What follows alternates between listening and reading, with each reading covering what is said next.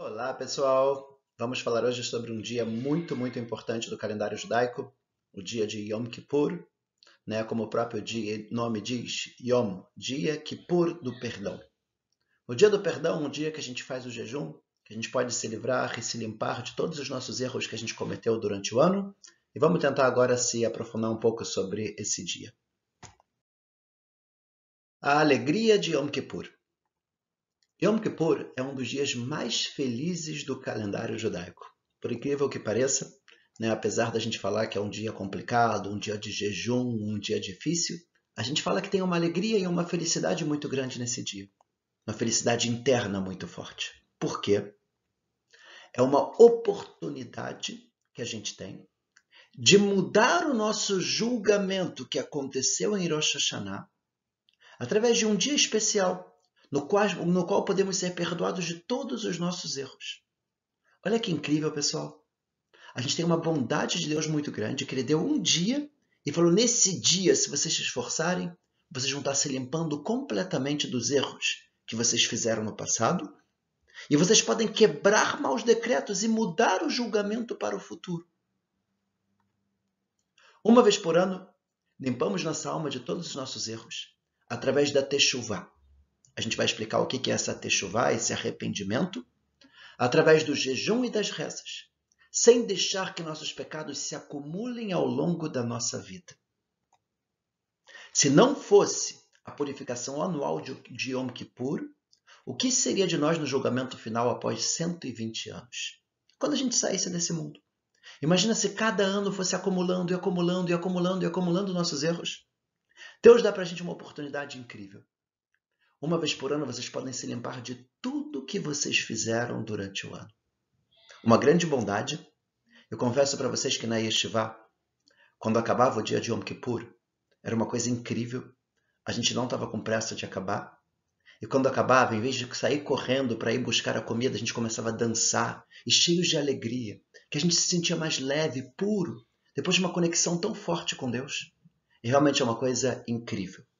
Eu quero aproveitar até mesmo para falar que o segredo para o Yom Kippur, para o jejum, passar rápido, é a gente não ficar simplesmente olhando para as paredes ou olhando para o relógio esperando o momento acabar. Quando a gente começa a focar no dia e rezar com todo o coração, participar das rezas, acompanhar, mesmo no português, acompanhar o livro de reza, o Marzor, a gente começa a rezar com tanta intensidade tudo que é bom passa rápido. Essa eu acho que é uma ideia muito forte e muito importante da gente entender. Continuando, o que, que aconteceu de verdade em Yom Kippur? No início do mês de Elul, que é o último mês do ano antes de Rosh Hashanah, Moshe subiu no Monte Sinai para pedir desculpas pelo pecado do bezerro de ouro. Ele fica 40 dias no Monte Sinai e desce com o perdão no dia de Yom Kippur. Ou seja, Yom Kippur foi o dia que a gente foi perdoado pelo pecado do bezerro de ouro. Yom Kippur, além de ser o dia do perdão, é também o dia do recebimento da Torá. Por quê? Quando a gente foi perdoado pelo pecado do bezerro de ouro, Moshe trouxe as segundas tábuas para a gente. Ele trouxe e entregou para a gente a Torá.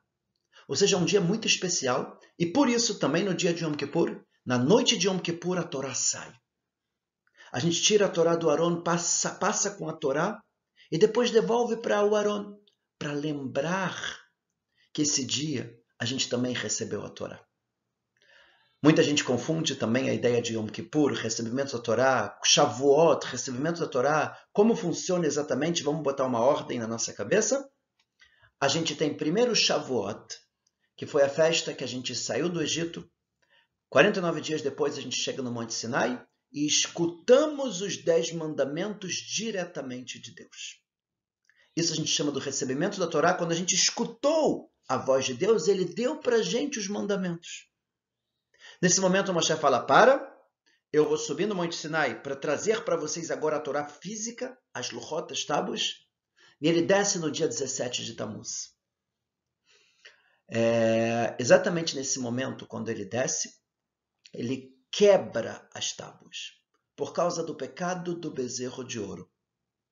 E aí o que, que acontece? Moshe sobe mais uma vez no Monte Sinai, fica 40 dias no Monte Sinai, e ele volta com o perdão do pecado do bezerro de ouro e com as segundas tábuas no dia de Yom Kippur. Ou seja, Shavuot a gente escutou a voz de Deus e os dez mandamentos e recebemos a Torá. Mas Yom Kippur é quando a gente recebeu fisicamente as segundas tábuas. O que é a Teshuvah? Teshuvah é a grande mitzvah que a gente deve fazer no dia de Yom Kippur, além, é claro, do jejum. E a Teshuvah seria o arrependimento judaico. Como a gente faz para a gente realmente ser perdoado? Vamos entender? É a forma de sermos perdoados. Em hebraico significa retorno, pois através da Teshuvah a gente retorna a Deus. A Teshuvah é dividida em três partes. Primeira parte é um arrependimento no coração. E para eu de verdade ter um arrependimento no meu coração, eu preciso realmente refletir pensar sobre o que eu fiz, entender como foi uma coisa grave, como foi uma coisa séria, como foi uma coisa que eu não deveria ter feito. Depois que eu estou com um sentimento de arrependimento no meu coração, a gente vai para a segunda fase, que é verbalizar os nossos erros perante Deus, uma espécie de confissão. Somente entre eu e Deus. Eu vou falar em português mesmo, eu vou falar para Deus: eu errei, eu fiz isso, isso, isso e aquilo. Eu estou arrependido no meu coração, me perdoa. Ainda assim, eu ainda não terminei o processo da Teshuvah. Eu preciso da terceira etapa, que é eu me comprometer de não voltar a cometer o mesmo erro. Ou seja, se bate um arrependimento no coração, eu verbalizo o meu erro pedindo desculpas para Deus e eu decido eu não vou mais fazer, essas são as três etapas para que a gente possa ser perdoado. Em relação aos erros que cometemos com nossos semelhantes, devemos pedir desculpas para eles e também para Deus. Porque se eu errei com alguém, além de eu errar com essa pessoa, eu também fiz uma coisa errada aos olhos de Deus. Neste caso, se a pessoa prejudicada não perdoar, o Yom Kippur também não expiará este erro. Ou seja, eu preciso pedir desculpas para a pessoa, eu preciso que a pessoa me perdoe. Se eu prejudiquei a pessoa é, com dinheiro ou de alguma outra forma, eu preciso pagar o prejuízo. E só depois que eu pedir desculpa para a pessoa, eu posso agora ser perdoado perante Deus. Isso é muito importante da gente entender. Se a pessoa não perdoa a gente, a gente tem que pedir até mesmo até três vezes desculpas em situações diferentes, né, para a gente fazer realmente a nossa parte em relação ao próximo, e aí sim a gente pode pedir desculpas a Deus.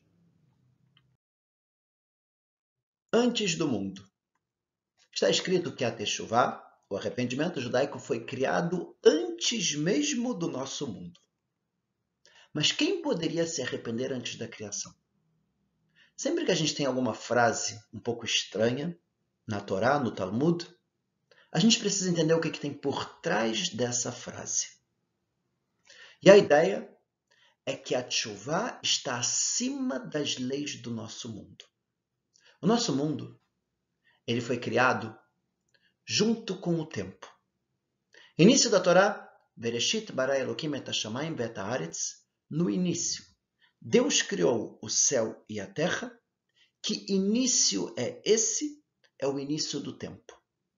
Antes da criação não existia o tempo. O tempo está associado à matéria, ao movimento. E por isso o tempo só começa a existir no momento da criação. Quando Deus criou o arrependimento antes do nosso mundo, a ideia é que o arrependimento ele está acima do tempo. Como assim? Espiritualmente, estamos voltando no tempo e apagando nossos erros. Não podemos perder essa oportunidade. Vamos tentar explicar isso melhor? Materialmente falando, quando eu faço alguma coisa, eu não tenho como voltar. O que eu fiz está feito. Se eu queimei um papel, por exemplo, ele não vai voltar a ser como ele era antes. Se eu bati em alguém, eu não tenho como apagar aquela batida. Mas espiritualmente falando, no meu arrependimento perante Deus e perante a pessoa, a minha alma volta como se fosse no tempo, conserta e apaga os nossos erros e volta novamente para o presente. Quando a gente sair desse mundo e a gente for se apresentar perante a justiça de Deus, não vai ser lembrado os erros que a gente se arrependeu verdadeiramente de coração. A chuva pode ser feita em qualquer momento do ano. Aqui a gente começa uma questão interessante. Todos os momentos do ano, se eu me arrependo no meu coração, verbalizo o meu erro pedindo desculpas e decido que eu não vou mais fazer, Deus ele está me perdoando. Todos os momentos do ano, se eu peço desculpa para o meu colega e depois eu peço também desculpa para Deus, me arrependendo no coração, dizendo que eu não vou mais fazer, eu também sou perdoado. A tshuva é uma das grandes bondades que Deus deu para a gente. Dá a oportunidade da gente consertar e melhorar. Mas se ela pode ser feita em qualquer momento do ano, então a gente tem uma pergunta. O que, que tem de especial, então, em Yom Kippur? Resposta: Quando deixamos de fazer determinada mitzvah, e nos arrependemos, somos perdoados imediatamente. Porém, perdemos a mitzvah. Como assim? Se eu deixo, por exemplo, de colocar o tefilim, eu peço desculpas para Deus de coração, eu falo que eu estou arrependido, eu vou me cuidar, eu não vou esquecer novamente. Eu vou ser perdoado. Mas aquela mitzvah não tem mais como voltar. Deixei de fazer o Shema Israel um dia.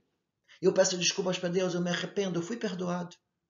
Mas aquela luz, aquela espiritualidade, aquela mitzvah, eu perdi e infelizmente não tem mais como voltar.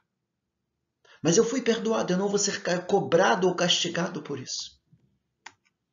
Quando fazemos algo que era proibido, além de termos feito algo contra a vontade de Deus, a gente também danifica a nossa alma. Por exemplo, eu comi alguma coisa que eu não poderia comer. Além de eu ter feito uma, proibição, de eu ter ido contra Deus, eu também trouxe um dano para minha alma. Com o arrependimento, somos perdoados imediatamente. Porém, limpar internamente as nossas almas de todos os erros que a gente fez isso a gente só consegue no dia de Yom Kippur. Como está escrito, que nesse dia eu vou perdoar a vocês, purificar vocês de todos os seus erros. Perante Deus se purifiquem. Ou seja, em relação ao meu erro com Deus, eu sou perdoado imediatamente com a chuva. Mas em relação à limpeza da minha alma interna, minha pureza espiritual, isso eu só consigo no dia de Yom Kippur. E por isso está escrito que tem mandamentos que quando eu me arrependo, imediatamente eu sou perdoado. Deixei de fazer alguma mitzvah, eu não danifiquei a minha alma, eu só perdi essa luz. E através do arrependimento eu sou perdoado. Mas quando eu faço alguma proibição, eu danifiquei a minha alma somente o dia de Yom Kippur, ele me purifica internamente. Por isso, o dia de Yom Kippur é tão especial o grande dia no qual temos a possibilidade de purificar nossas almas. Vamos agora para as proibições de Yom Kippur. Proibição de trabalhar os mesmos trabalhos que são proibidos no Shabat. Seja mexer com eletricidade, celular, computador, televisão, elevador é proibido. Também pegar carro. A gente não pode pegar carro no dia de Yom Kippur, da mesma forma que a gente não pega no Shabat cozinhar, fogo, as mesmas proibições de Shabat. Comer e beber, independente da quantidade, é proibido, a não ser que haja um risco de vida. Para a pessoa, é, tem muitas pessoas que pensam que basta fazer o jejum de comida e que eu poderia beber. Beber é tão proibido quanto comer, os dois são proibidos em Yom Kippur. Caso a pessoa tenha alguma necessidade a mais, algum caso de doença, algum remédio, alguma coisa que precise tomar, é importante entrar em contato com algum rabino para orientar como deve ser feito. Se lavar ou se banhar, a gente também não pode se lavar em Yom Kippur. É proibido tomar banho. A gente costuma tomar banho antes de começar Yom Kippur e depois que acaba Yom Kippur. A gente vai acabar tomando banho nos dois dias, mas no horário um antes de começar e no outro dia após terminar. Netilat Yadayim também fazia, faz parte do se lavar, né? quando a gente acorda de manhã, que a gente costuma lavar a mão direita com um utensílio, com um copo, depois a esquerda, depois a direita, esquerda, direita, esquerda, para tirar a impureza de de manhã. Ao, ao, ao despertar de manhã, deve-se fazer Netilat Yadayim normalmente, porém, lavando somente os dedos. Ou seja, a gente vai estender os dedos e jogar o copo em cima dos nossos dedos. E assim a gente vai fazer seis vezes. Assim também deve-se proceder após ir ao banheiro. Vale lembrar aqui que no ano que a gente está, que é um ano bem específico, que a gente está se tomando muito cuidado e o tempo todo lavando as mãos e tal por causa do vírus, Nesse caso, sim, é permitido, se a gente quiser lavar as mãos, lavar com álcool e assim por diante, não teria esse problema, uma vez que não é um banho ou um lavar de prazer, e sim uma situação necessária para a nossa saúde. Da mesma forma que é proibido se lavar, a gente também não pode lavar o rosto ou até mesmo escovar os dentes. Escovar os dentes é até um pouco mais complicado, uma vez que a gente coloca água dentro das nossas bocas. Então a gente tem que tomar bastante cuidado né? É, a gente poderia, depois de fazer Netilat Yadayim, lavar a ponta dos dedos, a gente poderia passar o dedo úmido nos nossos olhos, tá? mas se lavar mesmo, lavar o rosto, escovar o dente, a gente não deve fazer em Yom Kippur. Cremes, é proibido passar creme, perfumes, maquiagem, desodorante e outros cosméticos no corpo, mas é permitido utilizá-los antes do início do jejum. Sapatos de couro, a gente também não deve usar. Cinto de couro é permitido, Sapato a gente não deve utilizar, a gente tira um pouco do nosso conforto nesse dia. Relações conjugais também é proibido ter relações conjugais no dia de Yom Kippur. Pessoal, é claro que nunca é tudo ou nada. A gente está trazendo aqui uma lista total de todas as proibições e como a gente deve agir e como a gente deve se comportar, mas nunca é tudo ou nada né? Eu tenho que tentar evitar ao máximo de fazer os trabalhos. Em relação a comer e beber é muito importante. O mais grave mesmo é comer e beber e trabalhar. Esses são os três principais proibições. E se a pessoa esqueceu, fez alguma coisa errada, a partir daquele momento para e começa a fazer direito. Nunca é tudo ou nada. E tudo que a gente puder fazer realmente é bastante importante, principalmente num dia tão especial como esse. E por que fazer o jejum? primeiro lugar, é um mandamento da Torá. A Torá fala de uma forma bastante forte a importância dessa mitzvah, que é uma das mais importantes que tem na Torá. E se Deus ordenou, e ainda para o nosso bem, para que a gente possa se purificar e se limpar, é claro que a gente deve fazer. Mas vamos tentar trazer aqui mais um motivo para aproximar um pouco mais da nossa realidade. O que impede nossa alma de se conectar e sentir Deus é o nosso corpo e vida material. Quando o nosso lado físico está bem, sentindo-se pleno, com todas as suas necessidades preenchidas, há uma tendência de esquecermos, esquecermos Deus, achando que somos autossuficientes e que podemos conseguir tudo com o nosso próprio esforço. A pessoa está bem, para que ela precisa de Deus? Quando ocorre um enfraquecimento do físico, como por exemplo, Deus nos livre uma doença, perda financeira, perda de um familiar, muitas vezes retornamos a Deus. Até mesmo um ateu, numa situação de risco de vida, reza para Deus. Esse é um ponto bem interessante da gente pensar, mas acontece muito. Uma pessoa que não acredita em Deus, que etc., se a pessoa chegar numa situação de risco de vida, um sequestro, alguma situação muito grave, a pessoa com certeza ela vai estar rezando. Um doente, quando ele está no hospital, quando ele está internado, quando ele vê que não tem muito mais o que fazer, ele também está rezando. E por isso está escrito que quando a gente vai visitar um doente é um momento super especial da gente rezar. Porque a pessoa está humilde, está com o coração quebrado, está rezando para Deus. Naquele momento a presença divina está lá.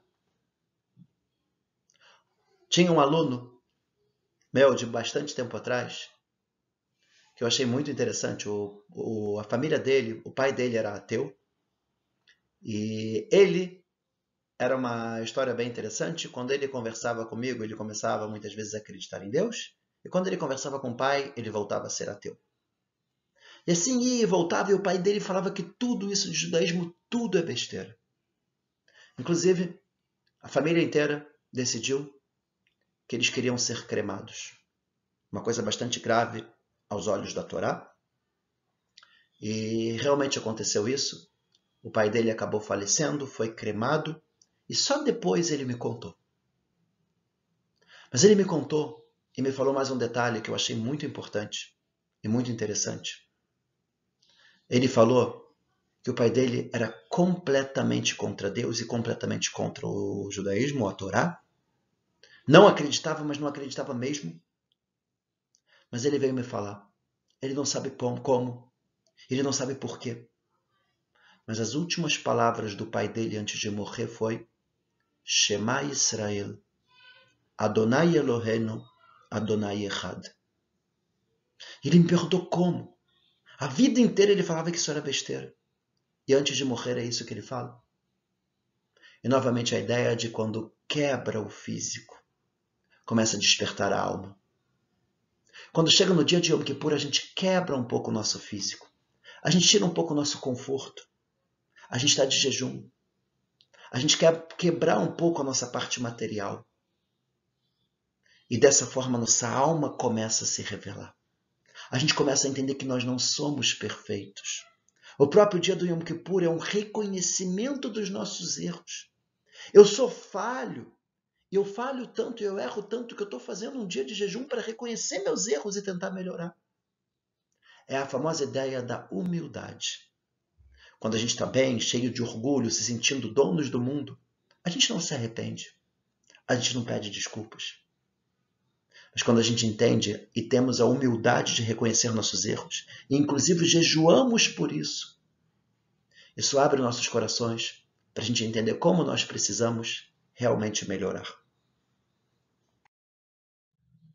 Para finalizar, normalmente as festividades judaicas são repletas de alimentos gostosos e especiais. Porém, em Yom Kippur, colocamos nosso corpo físico de lado, nos comparamos aos anjos e focamos no nosso lado espiritual. Sempre na Torá, a gente tenta unir o espiritual com o material. E eu vou comer fazendo uma mitzvah, uma refeição festiva ligada a alguma data especial judaica. Seja o Shabat, seja os outros Yamim Tovim. Mas no dia de Yom Kippur é um dia para eu colocar o material de lado e me dedicar 100% ao espiritual. Eu vou estar nesse dia comparado com os anjos. Tem rezas que são relacionadas aos anjos que a gente pode fazer tranquilamente no dia de Yom Kippur. É um dia muito especial. E vale a gente lembrar, realmente tem um esforço. Um esforço nesse dia, mas é um esforço importantíssimo para a gente poder se limpar, limpar a nossa alma e se limpar de todos os erros que a gente fez durante o ano. Uma oportunidade incrível que Deus dá para a gente. É muito importante a gente se preocupar para não perder essa oportunidade e fazer as coisas da melhor forma possível. Em relação à nossa reza, como rezar em Yom Kippur? Eu queria contar para vocês o primeiro Yom Kippur que eu passei na Yeshiva e para mim foi uma coisa realmente muito forte. Eu queria, eu falei, esse ano chega. Eu não quero mais ficar olhando para as paredes, olhando para o relógio. Eu quero aprender, eu quero rezar. Eu lembro que eu preguei o Marzor, o livro das rezas de Yom Kippur. E eu peguei as rezas, entendi o que era cada reza. Escrevi a tradução em cima das palavras em hebraico para que eu consiga rezar entendendo o que eu estou falando. E eu lembro que foi na noite de Yom Kippur eu comecei a rezar. Eu estava sentado na primeira fileira. E eu rezei e rezei e entendi. Eu estava me sentindo muito bem, que eu estava entendendo o que eu estava falando. É um sentimento maravilhoso interno, né, de poder estar tá conversando diretamente com Deus. E o meu hebraico era muito fraco. E eu li, eu não vou falar para vocês que eu lia palavra por palavra, que eu não fazia isso. Eu lia letra por letra.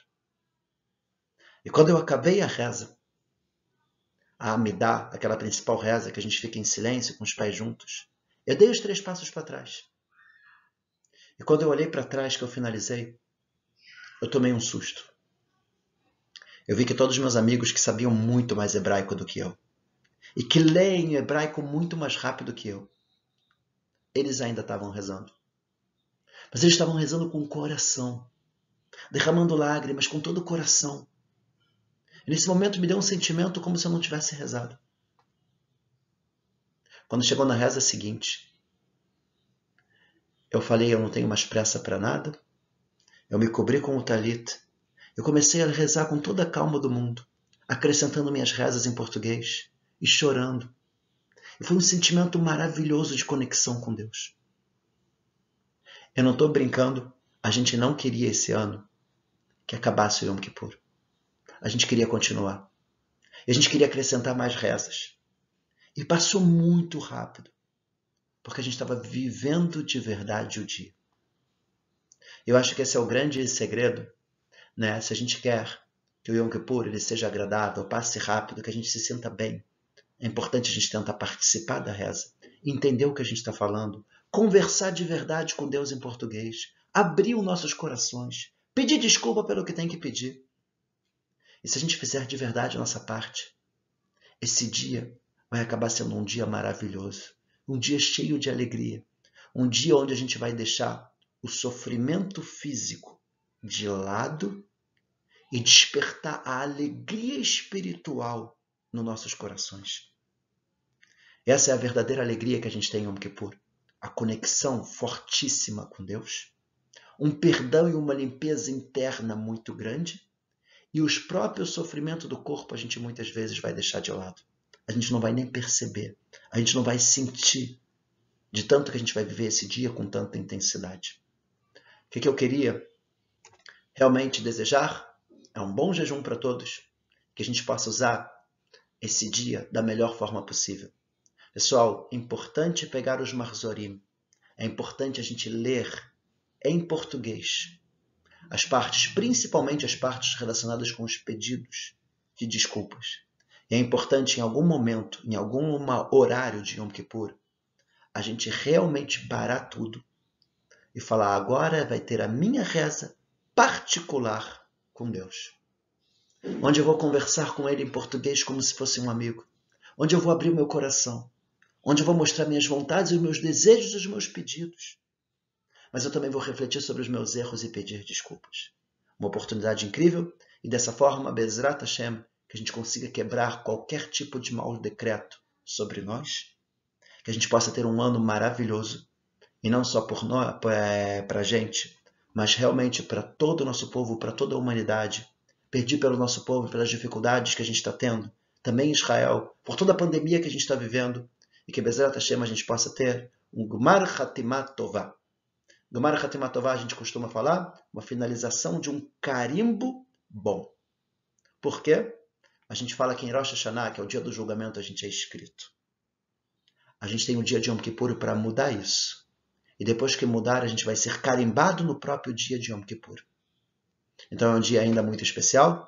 E até lá a gente pode mudar muitas coisas. Bezrat Hashem, que a gente tem um Gumar Hatimatová, um Shana Tová, muita saúde, alegria e um ano maravilhoso para todos.